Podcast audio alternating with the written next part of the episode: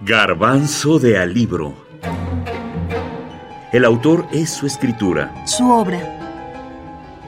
Roberto Calazo. Las bodas de Cadmo y Armonía. Los dioses. Cuando Roberto Calazo le puso punto final a Las bodas de Cadmo y Armonía, debieron haber sonado todas las trompetas del Olimpo. Los dioses griegos habrán tomado néctar, su bebida para curarse, celebrar y olvidar. Al fin alguien les hacía un homenaje digno de sus hazañas. Las bodas de Cadmo y Armonía se ha dicho que es un asombroso compendio de mitos griegos, centenares de ellos, es también una obra de historia, de antropología, de política y de filosofía, y hasta una guía de viaje.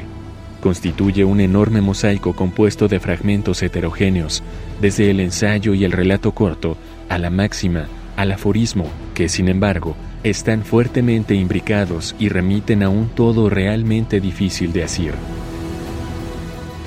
En el epígrafe de esta obra se lee una frase de Salustio, estas cosas no ocurrieron jamás, pero son siempre.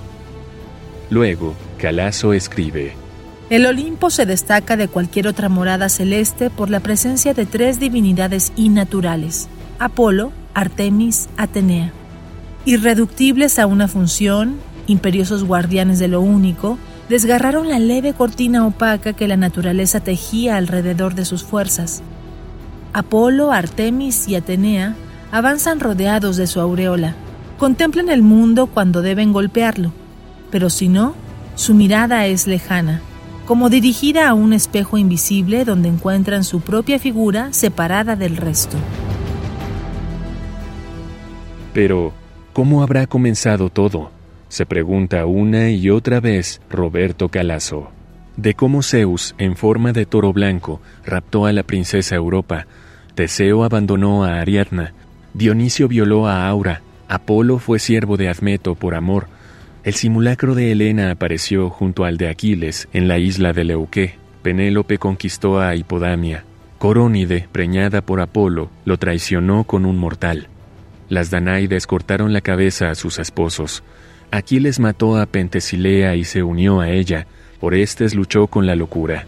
Demeter vagó en busca de su hija Core. Core miró a Hades y se vio reflejada en los ojos de él. Fedra enloqueció por Hipólito. Fanse se dejó devorar por Zeus. Los cercopes se rieron de las nalgas de Heracles. La cazadora Sirene se unió a Apolo en forma de lobo. Zeus decidió exterminar a los héroes.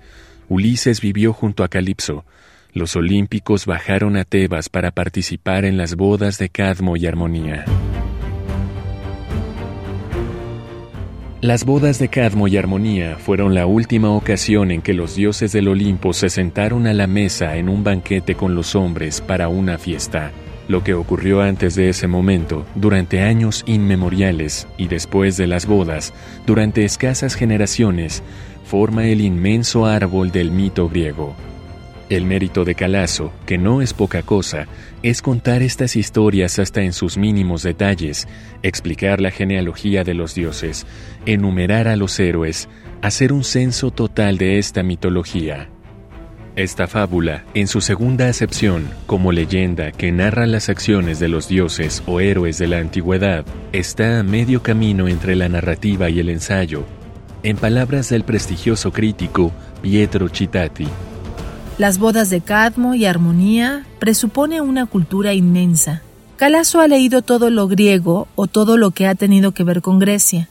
El inmenso corpus mitológico, todos los dioses, los semidioses y los héroes y las metamorfosis palpitan, resplandecen y se agreden en cada línea. Calazo posee la mirada total, el don del águila que domina un amplísimo espacio desde su observatorio y también el de la hormiga que conoce cada hierba, flor y piedra del propio mínimo terreno. Calazo se ha convertido en un miembro activo que desde Homero conduce hasta no se sabe dónde. Un libro sin auténticos paralelos modernos. Roberto Calazo. Las bodas de Cadmo y Armonía.